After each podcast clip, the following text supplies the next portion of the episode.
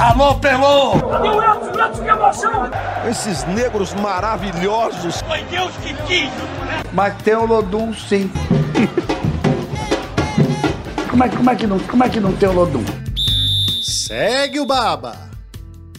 Salve, salve meus amigos, minhas amigas, está no ar o Segue o Baba, eu sou o Juan Melo e hoje tenho a satisfação de ter um programa nível Série A italiano, Champions League. Rodrigo Becão é nosso convidado do Segue o Baba. Tudo bom, Rodrigo? Fala galera Segue o Baba, tudo ótimo, tudo ótimo. Pronto, prazer contar contigo aqui, você que está passando as férias no Brasil, né, durante esse tempo de, de descanso, né, depois de uma temporada intensa na Itália. Estou aqui com o Thiago Lemos para participar dessa edição do Segue o Baba contigo.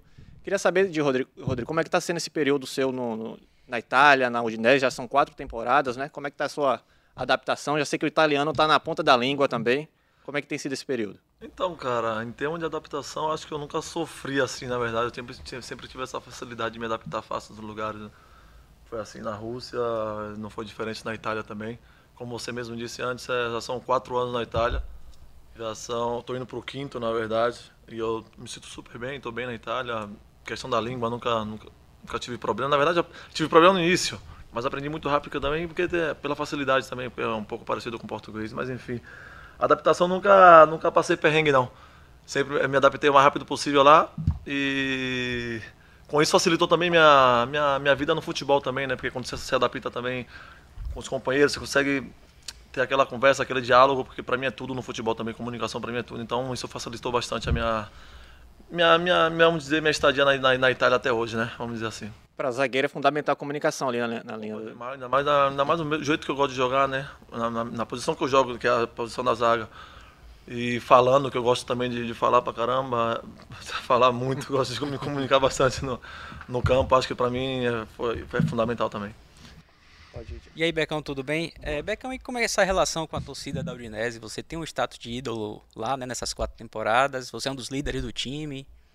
É, eu tenho uma relação muito boa com a torcida da Udinese. Eles sempre me trataram bem, com carinho, respeito. É, nunca tivemos nenhum problema, graças a Deus. Na verdade, nunca tive problema com torcida nenhuma. É, tenho, tenho, meu, tenho esse status lá porque foi, foi, na verdade foi uma conquista, né? Quando, por tudo que eu, vamos dizer assim, porque eu fiz, na modéstia à parte, né? Que eu fiz na Udinese e tal.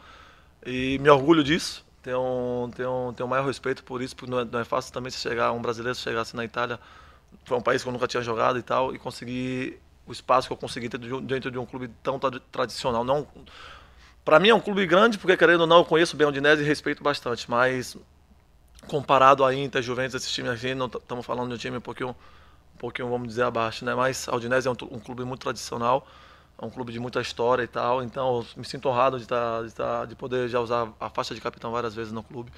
E, e, na, e me sinto também feliz, feliz na Udinese, me sinto bem feliz. Me, me conta esses momentos aí que marcaram para você na Udinese, assim, alguns momentos, jogos específicos. Você fez o um gol, né, 2.500 de um brasileiro na Série A do italiano também. Me esse conta aí esses momentos verdade, especiais. Verdade. Esse gol para mim foi muito importante. Na verdade, eu nem sabia, na verdade, fiquei sabendo pela minha assessoria a galera da Futebol fica sabendo pela minha assessoria que me, me informaram. Eu fiquei muito, muito lisonjeado, vamos dizer assim, né?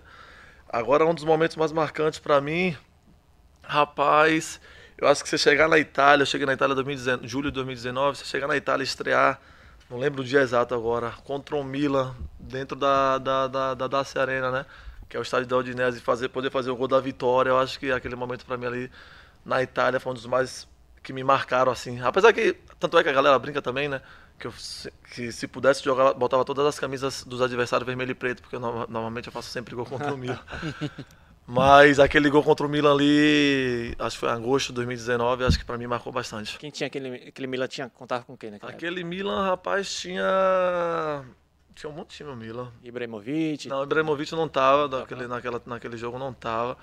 Era um time mais com aquele Castilheiro, não sei se vocês vocês conhecem Castilheiro, tinha Paquetá tava, Sim. Kessi, que hoje está no, no, no, no, Barcelona. O volante, sabe quem é que eu tô falando? Sim. Então tinha. Era um bom time o Milan. Não, não tinha um meia da, que tá na Inter agora? Que tem um nome difícil. É, o de... Turco. Sim. É, Tchalanogo. Não, não tava. tava. Não tava, não tava. Tchalanogo não tava. Donnarumma, né? Donnarumma tinha. Inclusive foi todos os meus. Ah, não. Eu fiz gol esse ano também, não foi? Você fez gol no Donnarumma? Fiz tudo, os dois, dois, dois de quatro, não, tem um quatro ou tem um três, não, não lembro, acho que tem um três, de três eu fiz dois em cima dele. Que é um ótimo goleiro pra mim, novinho, velho, rapaz, Monstro. monstro, bom goleiro. Um dos né? melhores, né? Gosto dele pra caramba. Mas então, acho que aquele jogo contra, contra o Dinese pra mim foi um dos que mais marcaram. O jogo contra o CR7 não, não tá na. Rapaz, contra Cristiano. Contra Cristiano também marcou demais, porque querendo ou não era marcando um homem, né? É, mas eu tava falando referência aos gols, né? Tipo, Sim, sim. o gol marca mais, né? Você, pela estreia, tipo, você estrear no campeonato italiano, um futebol que você nunca. Um futebol que você não tá acostumado e tal. É, é, querendo ou não, a Série A italiana, contra um time grande como o Milan, você poder fazer o gol da vitória, entendeu? Era mais por esse contexto que era, que era, o, futebol, que era o jogo que pra mim mais marcou. Contra o Cristiano marcou bas- bastante também, porque era jogando contra o Cristiano, né? Era uma Juventus, mas que naquele ano, acho que ganhou a Juventus naquele ano. Nesse ano que eu fiz o gol contra o Milan, acho que ganhou a Juventus, Se não me engano, você impediu o título antecipado, foi, aquele foi. jogo impediu. Eles, tinham, eles foram com toda a delegação para Udine para festejar lá e tal. A gente ganhou de 2 a 1 um deles. Aí eles voltaram para Torino sem. para Turim, né, na verdade, sem, sem um título. Mas acabaram vencendo no final aquele, aquele campeonato ali. Você lembra alguma coisa específica desse confronto contra o Cristiano? Contra assim, o Cristiano. Rapaz, nesse jogo não. Porque ele não era um cara tão aberto. Já no segundo jogo, lembro de uma coisa que me marcou bastante. Foi uma resenha dentro de campo, que eu tinha. Minha esposa até tem um, tem um vídeo nesse esse vídeo. Que é uma resenha que eu bato com ele no campo, né? E tal. Ele, ele abrindo o jogo, aí eu falava, pô, todo jogo você faz gol. Ele tinha feito um gol. Não, ele, ele tinha entrado no segundo tempo, que ele tava pra sair, tava pra ir pro Manchester. Aí eu falava com ele, rapaz, vai fazer gol não, né? Tá- Tava, tava pra cobrar o lateral, né? Eu falava com ele em português, ah, vai fazer o gol não, pelo amor de Deus, todo jogo você faz gol. Aí ele, não, não, não, pode ficar tranquilo, eu já tô. Inclusive, minha, meu ciclo aqui na Itália já está encerrando. Ele abriu o jogo assim. Falei, tá indo embora? Ele, pô, tô indo embora, tô vazando. Depois te falo o time. Mentira, nunca me falou. Depois eu vim saber, Depois eu vim saber pelas, pelas redes sociais. Mas acho que aquela, aquele, aquele momento ali, bateu uma resenha com o homem, acho que foi um momento que marcou pra caramba também. Foi quando, Ali, você lembra? Foi um momento, eu não lembro o momento exato do jogo. Eu sei que era um lateral. É, foi no segundo tempo, que ele entrou no segundo tempo. Se você pode, foi minutos antes dele que ele fez um gol. Inclusive o cara cruza na área. É, ele consegue fazer um gol de cabeça. é, só que estava impedido, por milímetros estava impedido. De graças a Deus aquele gol. Eu falei, não é possível. Não foi aquele que ele subiu em- no quinto andar, não. Não, não, não, não. Não, não. Foi no, no quinto andar, não. Foi um gol que era, acho que Danilo Alexandre, não lembro bem, cruza na área, ele lá no segundo pau ele joga pra dentro. No, no minutos finais, tá? Tava acabando o jogo, era aquele gol e o juiz apitava. Aí teve, foi pro VAR e o VAR anulou. Pela primeira vez eu vi, por incrível que pareça, pela primeira vez eu vi anular um gol da Juventus do tipo. Normalmente eles deixam passar, faz, faz, faz que não viu nada, mas acho que aquele momento ali marcou pra caramba. E o Ibra? Jogou contra o Ibra? Tem alguma resenha? O Ibra, recentemente até saiu um vídeo aí, eu, meu e ele, meu e dele discutindo depois do. Não tava discutindo, na verdade, tava conversando, porque do jeito que ele fala, o gesto, ele gesticulando também, mas o Ibra é um cara que é muito difícil você jogar contra, né? Quem jogou com ele, acho que eu tive esse, esse mérito, essa honra de jogar com ele, contra ele, na verdade. É um cara que pra você marcar já é difícil, porque todas as bolas na área, na, na área ele ganha todas. Mas pela, pelas faz, ele não faz nem, tem nem dificuldade pra subir pra cabecear, entendeu?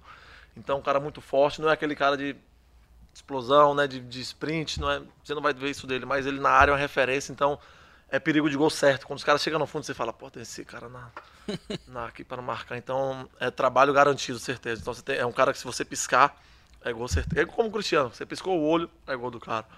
Então, o Ibra não é diferente. É um, é um ídolo não só do, do, do futebol italiano, acho que do futebol mundial. Estamos falando de dois, dois extraordinários jogadores, né, Cristiano Ronaldo e Ibrahimovic.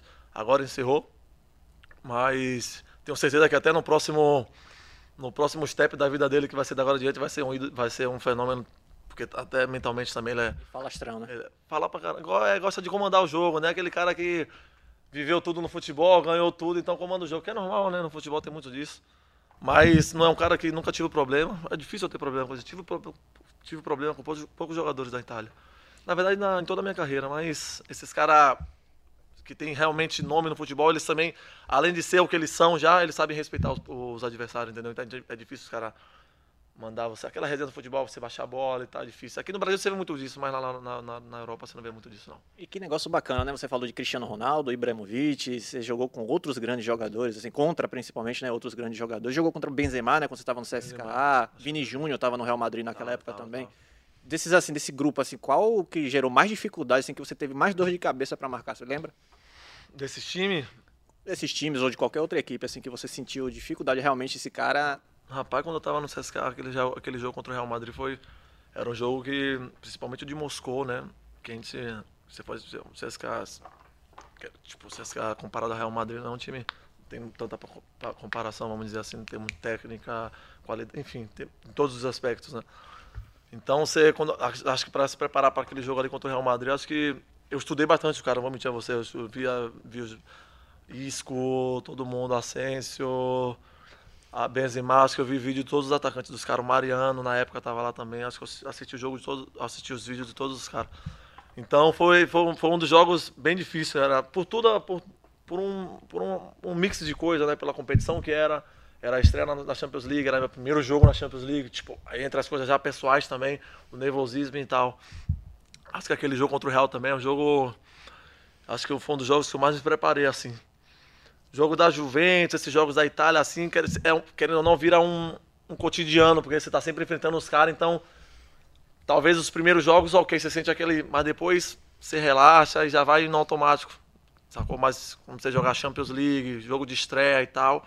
Foi um jogo que a gente venceu também, né? Não sei nem como a gente não classificou aquele jogo. Aquela... Você ganhou 3x0 no Bernabéu também. A gente ganhou 1x0 em Moscou, ganhamos 3x0 no, no, no Bernabéu. Porém, as duas derrotas contra a Roma e o empate e uma derrota contra o Victoria Pilsen da, da República Tcheca fez a gente não classificar. Eu nem entendo como a gente não classificou. Ganha dois jogos do Real e não classifica. São seis pontos. Na verdade, os caras o Victoria Pilsen fez um ponto a mais, se eu não me engano, ou fez o número, mesmo número de pontos e passou com confronto direto, não, não, não, lembro exatamente, mas foi uma coisa bem acirrada, que quando apitou a gente achou que estava classificado, eu lembro quando o último jogo do, da, da, da, era contra o Real Madrid, a gente ganhou 3x0, eu falei, pô, estamos classificados, passamos. Aí o treinador entrou em campo, cumprimenta todo mundo e fala, a gente não passou, porque o Victoria Pilsen empatou com a Roma, no último jogo desse. Só que eles tinham ganhado da gente também, entendeu? Acho que foi isso, confronto direto contra a gente, eles passaram. Aí eu não acreditei. Mas esse jogo contra o Real Madrid aí foi um jogo que eu estudei bastante. E o hino da Champions é especial mesmo? Pô, todo mundo me pergunta isso, velho. É uma coisa de. É uma coisa realmente que toca. Você sente. Você fala, ah, já vivo isso aqui, mas quando toca aquele. Tipo, você fala. Não que vivo isso aqui, né? não é que eu jogo Champions League todos os dias. Mas você fala, ah, futebol vai ser a mesma coisa, estádio lotado, 60 mil pessoas, ah, vivo isso aqui. Mas quando toca aquele hino ali, é uma coisa que, é de arrepiar. Eu via, na, eu via sempre na televisão assim, por vídeos e tal, falava, será que muda, muda tanto assim? Mas quando você vê a galera, por exemplo, contra a Roma mesmo, a galera, no final, a torcida toda canta Champion, essa, tipo, uma coisa que. Quando toca aquele hino ali, é, é uma sensação diferente, irmão. É um sonho de infância realizado ali também. É um sonho de. Então, inclusive, eu tenho tatuado na pele também, porque a Champions League era um dos meus. de, de vários sonhos que eu tenho. acho que jogar a Champions League era um sonho desde menino que eu sempre tive, porque é uma, não uma das, é a melhor competição de clubes no mundo, né? Não estamos falando de Copa do Mundo, porque são seleções de clubes no mundo. Então, jogar a Champions League para mim foi um sonho realizado, vamos dizer assim, um resumo dessa palavra, um sonho realizado. Agora, falando em sonho, eu imagino que um dos outros sonhos que você tem seja a seleção brasileira, né? Já almeja, como é que você vê essa situação? Você já foi observado quando o Tite era o técnico da seleção brasileira? Como é que você vê essa, essa chance que ainda não surgiu para você nesse momento? Rapaz, eu acho que a, acho que a seleção, ela, ela se inclui naquela lista dos sonhos também, né? Pra, acho que não só para mim, mas para todos os garotos, né? Que vem da não falar para todos os garotos que vêm de periferia, não, não, não vou falar disso. Vou falar de todos os garotos que têm um sonho de ser jogador de futebol. Acho que a seleção, é, vestir amarelinho é uma coisa diferente, né? Eu hoje, o Rodrigo Becão, tipo, eu hoje, o Rodrigo, com a cabeça que eu tenho hoje, eu não coloco a seleção como um objetivo, porque querendo ou não, acaba. Se eu não, porque por ser um objetivo, quando você coloca um objetivo você não alcança, acaba atrapalhando algumas outras coisas. Então eu não coloco ela como objetivo. Claro que se eu disser para você que eu não tenho intenção, eu estou mentindo. Tenho intenção sim, trabalho para isso. Se vir vou ficar muito feliz e contente. Porém, não é hoje um objetivo para mim, entendeu? Não vou trabalhar para ir para não é um tipo eu trabalho, se continuo trabalhando, se vir vou ser muito feliz. Coloco na minha lista de, de, de, de, de sonhos ali, tá sempre na minha lista de sonhos, mas não não tô trabalhando para conquistar aquele objetivo, entendeu? Porque acho que é muita coisa envolvida na seleção, cara. Um... não vou não vou falar aqui todos os meus pensamentos sobre isso por seleção, mas porque é uma coisa minha particular, mas vindo, tenho certeza que estarei pronto, porque trabalhar, deixar de trabalhar nunca deixei, então vou estar sempre trabalhando. Se vir, vai ser uma ótima, uma ótima oportunidade, eu vou abraçar demais. Acho que uma chance já deveria ter, ter surgido para você? Rapaz, você, é, eu, sou meio, eu sou meio suspeito para falar de mim mesmo, né? Mas eu acho que eu pela temporada que eu fiz, eu, tipo, eu respeito todo qualquer tipo de jogador, entendeu? Cada um tem sua história, cada um tem seu mérito, se quem vai quem foi convocado ou não. É porque tem um motivo. Acho que pela temporada, essa, principalmente essa última temporada que eu fiz e a do ano passado também são, eu venho de duas temporadas muito boas, muito boas. Eu acho que ao menos uma, uma, acho que uma, vamos dizer assim, ser sincero, acho que ao menos uma chance eu acho que eu merecia, mas não me lamento de nada, entendeu? Como, como, como, como eu falei antes, eu continuo trabalhando. Se vir, será, será, uma, será uma oportunidade que vai ser abraçada por, com, toda, com todas as minhas forças, não tenha, não tenha dúvida disso. Agora você também tem uma concorrência que você alta nessa seleção. A gente vê uma rotatividade grande de zagueiros, né? Grandes zagueiros no, no Brasil. O Sami, que jogou contigo na, na Udinese, também teve oportunidade. A, a concorrência também é alta, esse, muito alta para esse setor, né? E no futebol italiano, né? É, no futebol o brasileiro se destacando futebol, por. É. Na verdade, é a tipo, seleção brasileira, é, acho que é, é, uma concorrência em todas as posições, né? Onde você, onde você, a posição que você olhar tem jogador bom, não tem... Não é, não, é, não, é, não é por acaso que somos uma das melhores seleções do mundo, né? A única pentacampeã do mundo, enfim posso dizer mil, mil, posso elogiar, fazer mil elogios aqui seleção brasileira. Mas hoje a seleção brasileira é cheia de. tá, tá lotada de, de zagueiros bons, vamos, vou falar da minha posição, não vou falar das outras. Tá lotada de zagueiros bons, então a concorrência, como você falou, é muito alta. Eu sei disso. As pessoas que estão, trabalham comigo sabem disso, o mundo sabe disso. Então não é novidade. Mas seleção é aquela, é aquela seleção é um momento. Eu acho que, acho que você não vai para a seleção porque você é bom, acho que na seleção você vai porque você está bem. Tipo, na seleção tá, como vários técnicos já deram entrevista dizendo, seleção vai ser é, vai convocado quem está no melhor momento, entendeu? Então, se a seleção é de momentos, então você tem que é, convocar quem está melhor naquele momento. Mas quem, quem sou eu para falar que eu estou melhor que alguém naquele momento, entendeu? É uma opinião minha pessoal, como eu falei, eu acho que de umas duas temporadas, essa e a última, acho que foram duas temporadas que poderia ter sido, observado de um modo diferente, vamos dizer assim, mas como eu te falei, não, não me lamento, continuo trabalhando e entrego na mão de Deus. Se for de vir, como eu, te falei, como eu falei antes, vai ser, vai ser abraçada com todas as forças. E vem cá, em relação ao futuro no, na Udinese, você começa a próxima temporada na Udinese? Como é que é essa situação? Porque eu já vi, já vi interesse do Fenerbahçe, já vi história do interesse do Tottenham, do Everton. O que é que tem disso aí? Rapaz, eu sou meio. Não sei nem se eu posso falar desse negócio de, de mercado, velho. Vocês podem falar melhor que eu aí. Mas, na verdade, eu pertenço. Vamos falar do, do que tem hoje concreto, né? Eu pertenço à Udinese. Eu tenho um ano, eu tenho, ainda falta um ano de contrato. Julho de 24, não é isso? É, Julho falta um ano de contrato. Eu acho que a Udinese, ela é um time. É, a, a tradição da Udinese, ela, tudo que ela fez no futebol, ela demonstra isso. Não sei o que estou falando. A Udinese, na verdade, ela é um, um business no mercado italiano também. Né? Ela compra e revende. Compra e revende é o seu trabalho da Udinese. Então, acho que se acontecer de eu ser, de eu, de eu, de eu ser vendido, ou de eu trocar de time, assim, vai ser uma coisa que foi boa para mim e foi boa para o clube também, entendeu? Porque, querendo ou não, eu tenho um grande respeito pelo Aldinese. É, a Aldinese foi um clube que abriu as portas para mim. Foi o clube, vamos dizer assim, que abriu as portas para mim na Itália, então eu sempre vou reconhecer isso. E jamais vou sacanear em qualquer, em qualquer aspecto, entendeu? Jamais vou, vou ser, Porque eu já tenho isso no caráter, não sou assim, não consigo ser sacana. Então acho que se hoje acontecer uma, uma transação de eu ir para algum outro time, vai ser porque a coisa foi boa para mim e para a Udinese. Mas o futuro, se eu lhe disser hoje aqui que eu vou embora, eu vou estar tá mentindo. Ou se eu lhe disser que eu vou ficar, eu posso estar tá mentindo também, entendeu? Porque daqui, daqui uns dias o mercado abre, eu posso ser transferido, você fala, pô, o Becão falou para mim que ia ficar e não ficou. Então o futuro Além que tem aquele o futuro a Deus pertence, né? Então, mas além disso, eu não posso lhe dizer o futuro hoje, porque eu não, não sei o que eu, não sei o que vai ser da minha vida. Mas entre os planos né, do Becão, é, é jogar uma Premier League, por exemplo, tá, tá nesses planos? Nossa, que você ia falar de mercado de novo. Mas tem esse sonho de jogar Premier League? Eu tenho, tenho, tenho sim, porque a Premier League é um dos é uma das ligas, vamos dizer assim, mais difíceis. Não, é uma das ligas mais difíceis e, e disputada de, dos últimos tempos. Estão ali os melhores jogadores do mundo, estão ali os melhores clubes do mundo também. Então, como eu gosto de dificuldade, não é à toa que. Acho que minha carreira fala isso, não né? saio do Bahia, vou para a Rússia, depois procuro uma liga mais forte, hoje é da Itália, enfim. Então, acho que indo para a Premier League, que está, para mim, hoje, em termos de ligas, está a Premier League e depois a Liga Italiana. Essas são as duas maiores do mundo. Então, acho que ir para a Premier League, poder jogar com aqueles os, os fenômenos do futebol ali também. Já, já na Itália você já joga os fenômenos do futebol. Você indo para a Premier League, você ainda tem, você vai ser mais privilegiado ainda. Marca Haaland, Salah. Ou só jogador bom, só jogador, só jogador caro, vamos dizer assim, na linguagem do futebol. Mas tem, tem, tem esse plano sim. Mas como não, não é aquele objetivo, né? Porque, querendo ou não, eu posso colocar como objetivo, daqui a pouco. Tipo, as, vontades, as minhas vontades não são as vontades de Deus, às vezes, né? Na verdade, na maioria das vezes. Então, eu posso colocar aquilo como objetivo, mas Deus me leva para um outro lado, aí vou acabar frustrando, ficar um pouco frustrado porque eu não consegui aquele objetivo. Então, eu não coloco como objetivo. Tenho aqueles planos, tá nos meus planos, se acontecer, ótimo. Vou estar realizando mais um dos sonhos, vamos botar assim, posso botar na, na, na, na lista dos sonhos também. Mas se não acontecer, eu tenho certeza que eu tomei um rumo, um rumo, um rumo muito bacana e que é era o melhor para mim, que certeza eu e as pessoas que trabalham junto comigo tomaram essa decisão juntos. Mas sem querer te comprometer, tem proposta, né? Não precisa dizer para onde é, mas tem proposta, tem, né? Tem, sempre aparecem algumas coisas, tem, tem, graças a Deus tem.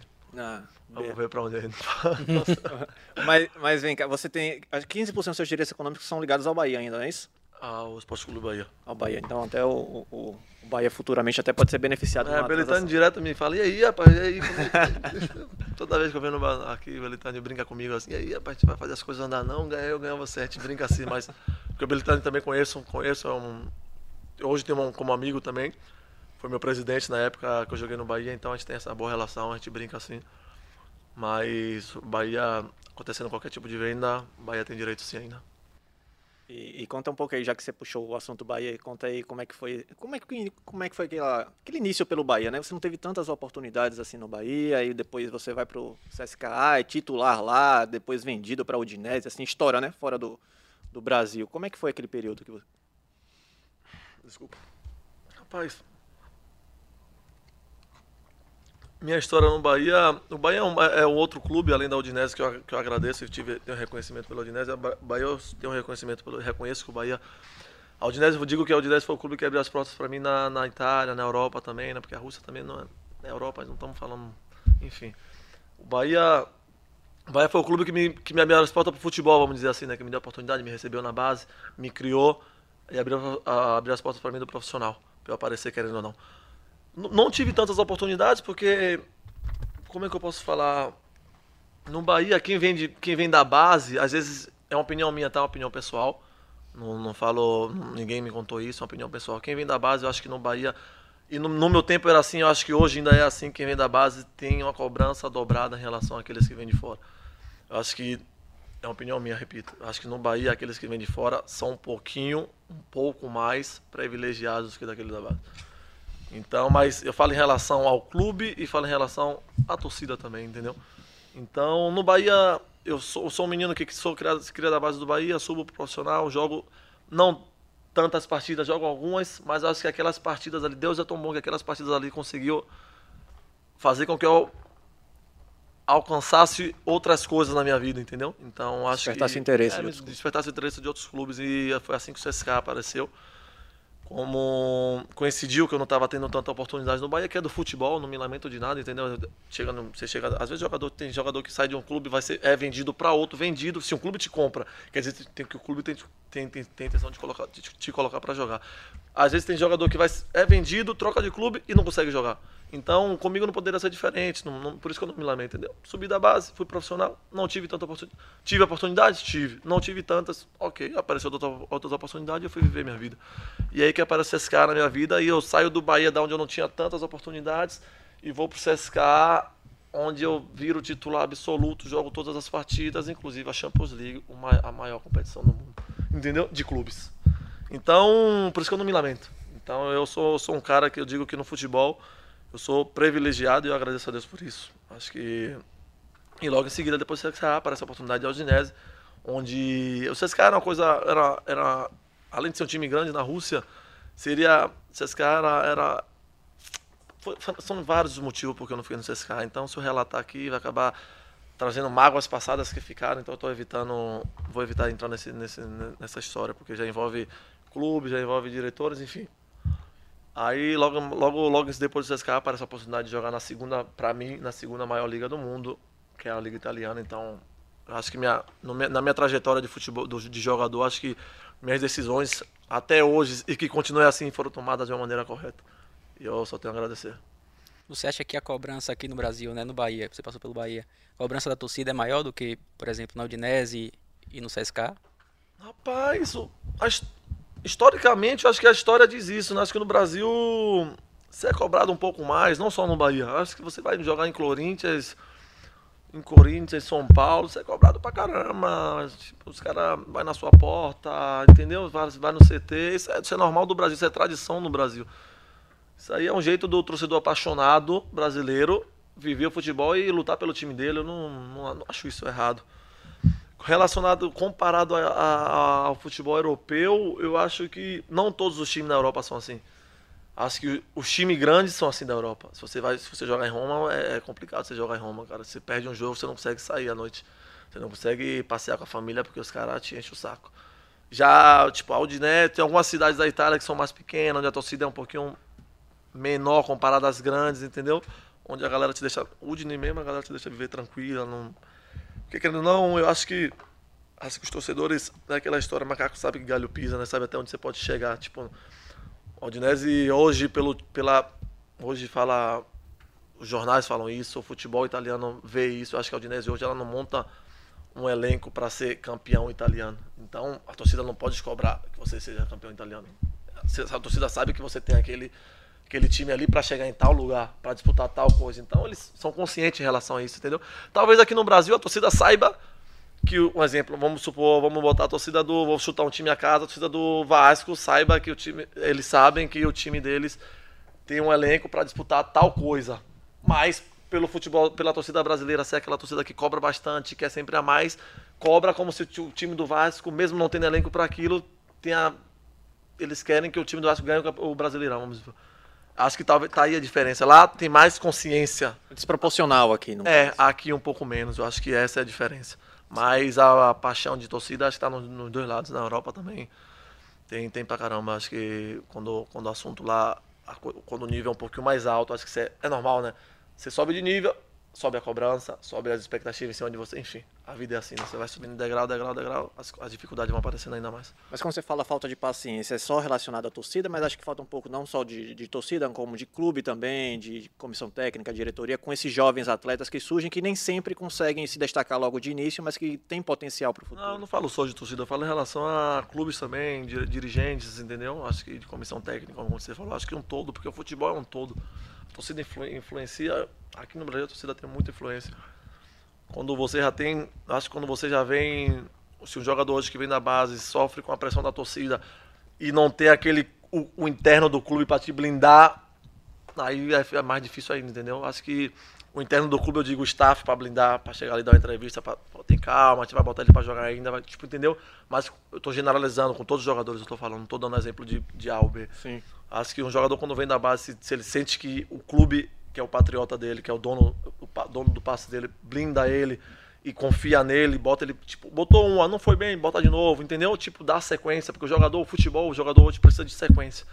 É, é muito fácil você falar, botar o jogador um, dois, três, três jogos e falar, ah, não presta, porque foi mal. Não, o jogador precisa. Na Europa tem essa, essa aí tá a diferença. Na eu falo, na, principalmente na, na, Itália, tem muito disso. Você tem sequência.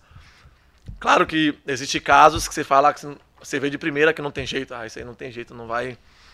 Não é pra. Ok, aquilo aí é um caso à parte, mas na, a maioria dos jogadores, quando entra uma vez, vai mal, entra duas, você tem a sequência de jogos. Tem jogador que joga cinco, cinco seis jogos de, de, de, cegos, assim, vamos dizer, né?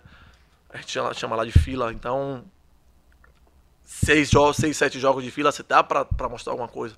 Não é, tipo, não é possível que você vai mal em todos os jogos. Alguma coisa de bom você vai ter que mostrar naqueles jogos. Então, aquela coisa de bom ali, se você mostrou, aí depois cabe ao técnico te tirar ou não da. da você, mostrou isso de bom, então vou trabalhar em cima de você, vou fazer você crescer, para você ter mais sequência ainda, entendeu? Acho que acho que essa essa falta de paciência não vem só da, da, da torcida, vem um pouquinho da, do interno do futebol do, do, brasileiro também. Você acha que aqui no Bahia faltou um pouquinho de blindagem para você? Que a cobrança foi, foi muito pesada, você tão jovem, saindo da base do clube?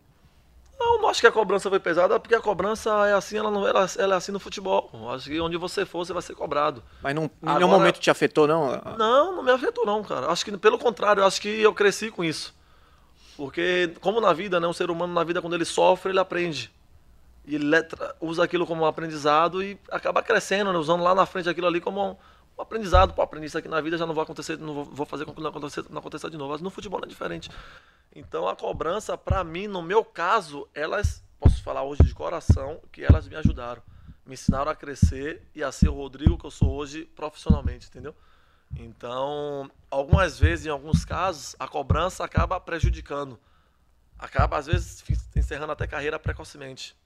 Acho que vocês conhecem, eu conheço casos, não vou dar nome, mas vocês devem conhecer casos também, vocês acompanham futebol.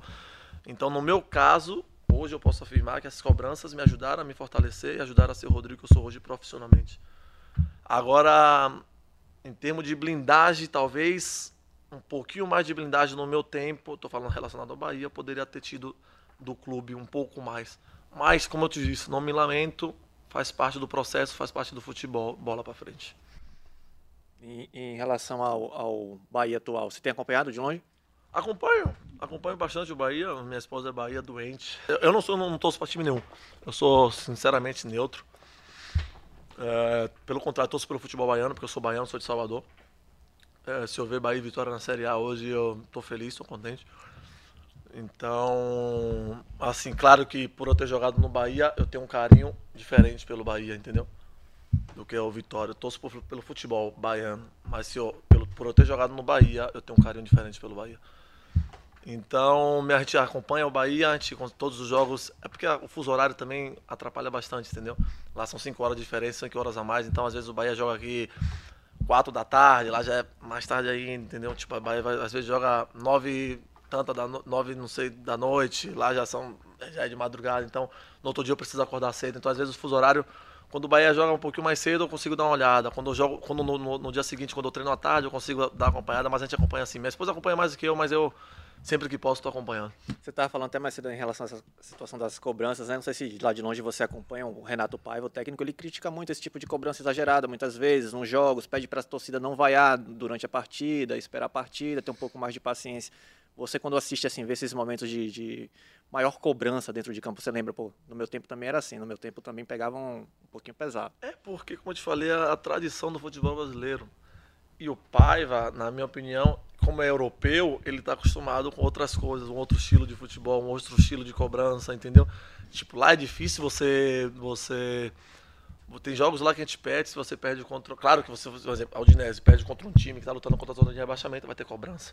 Agora se a Udinese, é aquela questão da consciência. Agora se a Udinese perde contra um Milan, a gente sai aplaudido de campo. Se jogou bem, obviamente. Se você joga bem, você sai aplaudido de campo. A torcida reconhece aquilo, é aquela questão da consciência. Aqui já não tem tanto.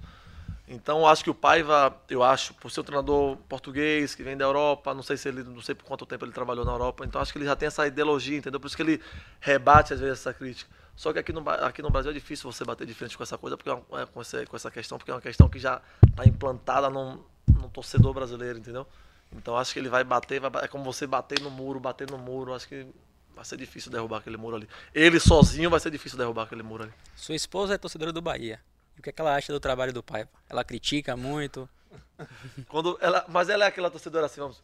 Se perder, o pai vai o melhor do, treinador do mundo. Se, não, não, pelo contrário, desculpa. Se, se ganhou, desculpa, se ganhou, o pai vai o melhor treinador do mundo. Se perdeu, ela, tipo, ela, ela é aquela um pouquinho, ela é de resultado, torcedor de é, resultado. Ela é aquele torcedor de emoção, entendeu? Ela vai mais por emoção. É consciente, mas por ser mulher, mais age mais por emoção, entendeu? Mas é assim em general, tipo, no geral, quer dizer. Ela, assim como o atacante, assim com o zagueiro, se o zagueiro falha, aquele, ela, ela tô falando no caso, ela, ela, ela acha que é o pior zagueiro do mundo. Se o zagueiro vai bem, ela é o melhor, é o melhor zagueiro do mundo. Se o atacante faz gol, é o melhor atacante do mundo, se vai mal. E se o Becão falhar? Se o Becão cometer um erro? Se o Becão falar, ela me apoia. Porque ela, porque ela é por mim. Se o Becão falar, ela me apoia. Ela me apoia.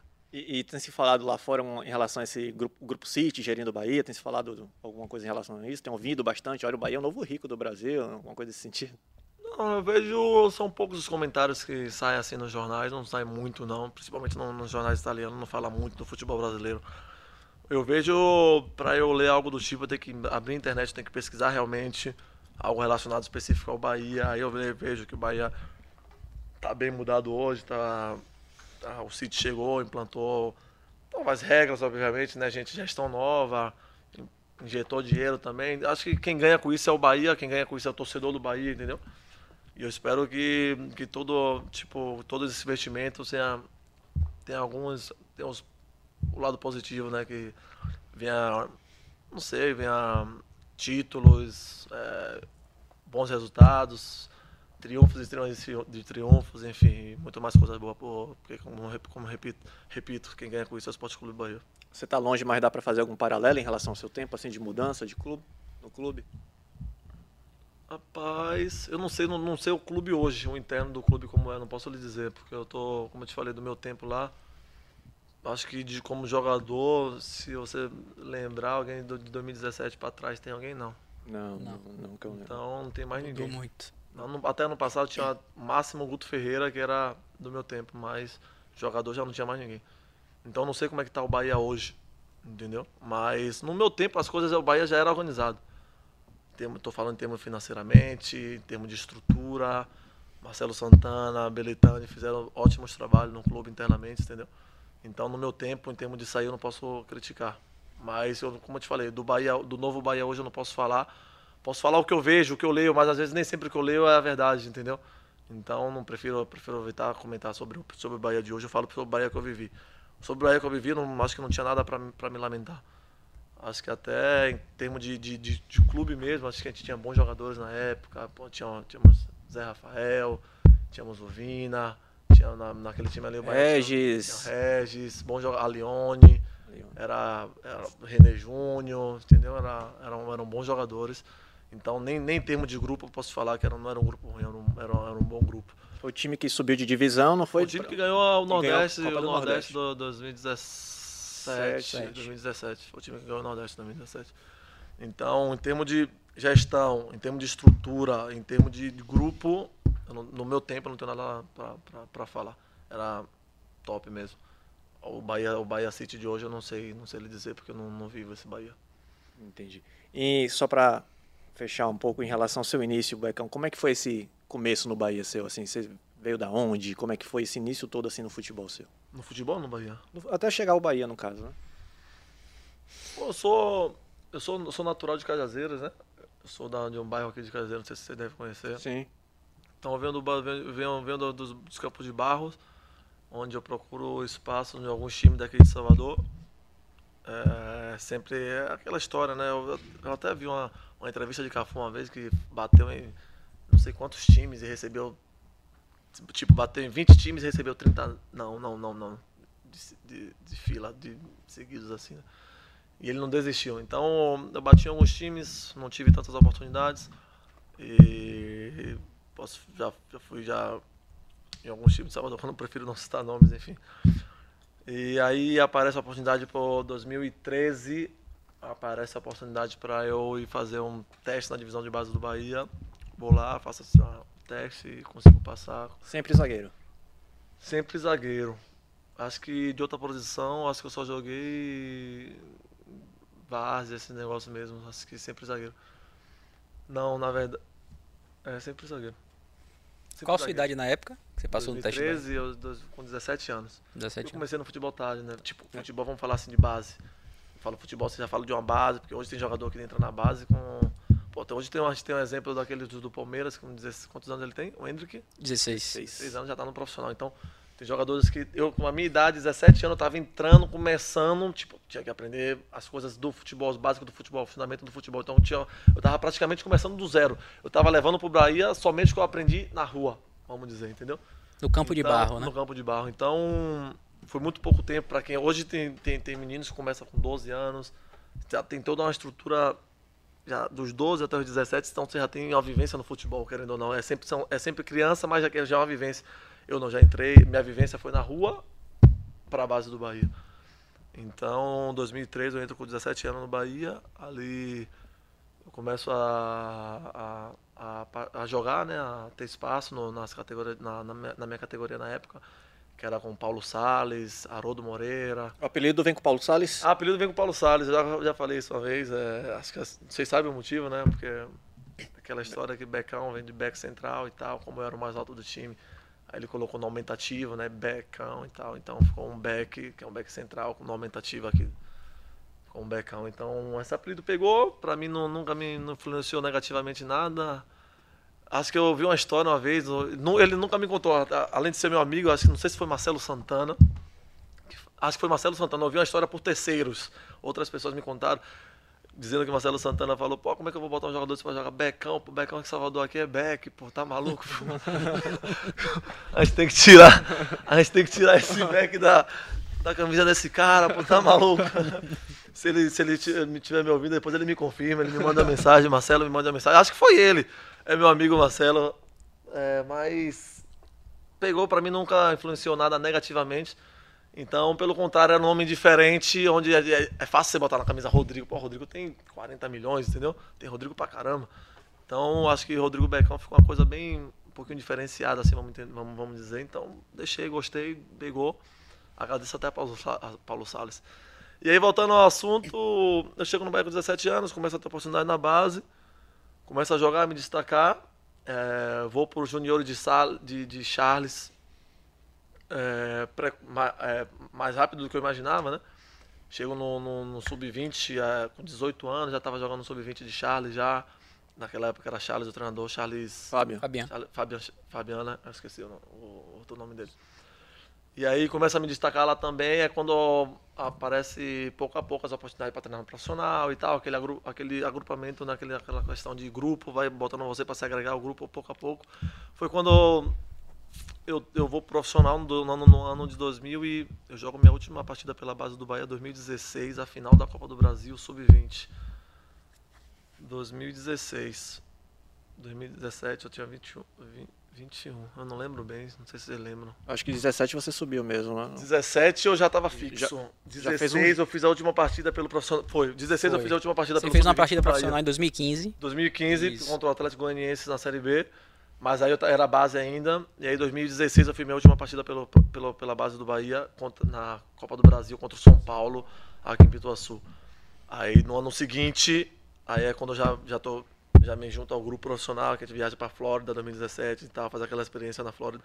E quando eu volto eu já tô com o Bahia de vez. E aí é quando eu começo a jogar pelo profissional do Bahia, quando eu começo a realmente fazer algumas partidas. E aí eu fiz 2017, fiz 18, não sei se eu fiz, não, 18 18 não. você fez... 18 eu fiz o Baiano. Cinco jogos pelo Bahia. 18 eu fiz o Baiano. É isso. E aí aparece a oportunidade para eu, pra eu sair do país. Foi assim mais ou menos uma história no Bahia, resumindo. Você acha que, que o fato de chegar na base do Bahia, é, é uma idade tardia, né, em relação ao que acontece normalmente com os jogadores, dificultou para que você tivesse sequência no, no próprio Bahia ou até para seleção brasileira, né? Porque seleção brasileira hoje se vê muito jogador que tem convocação na época de base. Você acha que isso dificulta? Relacionado a essa questão da seleção, acho que pode até dificultar um pouquinho assim, né? Como tipo a pessoa às vezes olha o histórico, ah, não passou por base ainda. É um pensamento meu, tá? Não passou pela base da seleção ainda, entendeu? Por quê? Por que não foi pela não, porque não passou, se é tão bom assim, tipo, imagina, né? Eu tô hipotizando assim. Tipo, se é tão bom assim porque não passou pela base, acho que isso aí para a seleção pode influenciar um pouquinho. Pro futebol, você pode ter um pouquinho de dificuldade, mas não é que te. No Bahia não atrapalhou. No Bahia não me atrapalhou, não. No Bahia não me atrapalhou, não, até porque eu levo meu futebol de rua lá pra dentro, então. Eu acho que, é, pelo contrário, que até me ajudou. Claro que eu tive que. Algumas coisas que. Uma coisa é campo. Uma coisa é campo de barro, uma coisa é campo. A resenha, uma coisa é campo de várzea, outra coisa é futebol profissional, onde você tem que saber fundamentos mesmo no futebol. Entendeu? Claro que aquilo ali eu tive que aprender dentro da, da escolinha do Bahia, dentro do, do da, da do CT do Bahia, dentro da, do grupo do Bahia ali. Tipo, aquilo ali, os fundamentos realmente do futebol, aprendi ali. Já um pouquinho tarde, se eu tivesse aprendido muito antes, claro que eu poderia ter aparecido no futebol, vamos dizer assim, muito antes, um pouquinho mais cedo, entendeu? Ao invés de, vamos dizer, ao invés de subir pro profissional com 20, eu poderia ter subido até mesmo com 17, porque são três anos da minha vida, entendeu? Que três anos é muita coisa no futebol. Então poderia já, ao invés de estar jogando no profissional fixo com 20, eu poderia ter jogado com 17 e tá lá já fixo e já tá aparecendo um pouco mais, entendeu? Já a visibilidade já é outra, porque um jogador de 17 anos no profissional. Talvez isso aí poderia até ter influenciado um pouco, mas na minha vida em si, assim, na carreira, não influenciou muito, não. E no Bahia também não mudou muita coisa, não. Talvez esses aspectos aí que eu, que eu citei podem ter mudado alguma coisa, poderia, poderia mudar, ou pode ter mudado alguma coisa. Só para encerrar, Becão, você já falou de Premier League, falou de seleção brasileira, o que é que tá mais faltando na sua carreira? Tá faltando. Tá faltando ganhar um título de, de uma liga grande. Tá faltando, mas para isso eu preciso realizar mais um sonho, que é jogar em um time top da Europa. Tô, trabalhando, tô trabalhando para isso eu continuo trabalhando forte para isso. Você me pergunta, vai chegar? Só Deus é quem sabe. Trabalho eu não tô. Porque se na hora chegar, o trem passar, a gente tem que pegar o trem ali, né? O cavalo passa, cavalo, cavalo selado. Haroldinho falava que cavalo selado, quando passa, não volta mais. Haroldo Moreira, inclusive, brincava assim. Cavalo selado, uma vez que passa, não volta mais. Então, acho que você tem que estar preparado para a oportunidade, porque futebol é oportunidade. né? É aquele jogador que não joga, não joga, não joga, quando a oportunidade chega, tem que. Acontece disso também, entendeu? Porque às vezes jogou, apareceu uma oportunidade, você jogou, não foi bem, pode acontecer que você não jogue nunca mais. Porque futebol tem dessas também, você tem que mudar de clube, enfim. Então, eu tenho que estar preparado. Eu penso, eu penso assim que eu tenho que estar preparado para a oportunidade. Para quando a oportunidade chegar. Então, acho que jogar em um time top da Europa, tô falando de time grandes, não vou citar porque na Europa tem tantos, mas jogar em um time grande top da Europa, eu acho que condição, condições eu tenho, mercado também, só falta as coisas acontecerem. Então, se a oportunidade chegar, eu tenho que estar preparado, eu procuro estar preparado, estou trabalhando para isso. Mercado brasileiro só mais tarde, né? Pensa em voltar pro Brasil? Eu penso em voltar, mas não por agora. Não sei dizer quando. Não sei dizer onde para onde eu irei voltar, mas penso em voltar, mas não por agora. Tem muita coisa para acontecer na minha vida ainda. Falou pessoa, vida pessoal, vida profissional, falo de muita coisa. Penso em voltar, mas não tenho plane... eu, eu, Rodrigo, não tenho planejamento de voltar por agora. O Bahia seria o primeiro caminho? tenho um Aqui carinho imenso pelo Bahia. Um futuro a Deus pertence, mas eu tenho um carinho especial pelo Bahia. Mas o futuro a Deus pertence. Beleza, Rodrigo. Obrigadão pela participação. Desejo toda a sorte do mundo na Udinese e em qualquer outro clube que você tenha interesse ou a- acabe se transferindo. Muito obrigado pela participação. Obrigado a vocês pelo convite. Eu tô aí para disposição. Beleza, valeu, Thiago. Até a próxima. Até a próxima. Valeu, rapaziada. Alô, Pelô! Cadê o que emoção! Esses negros maravilhosos. Foi Deus que quis? Mas tem o Lodum, sim. como, é, como, é que não, como é que não tem o Lodum? Segue o Baba.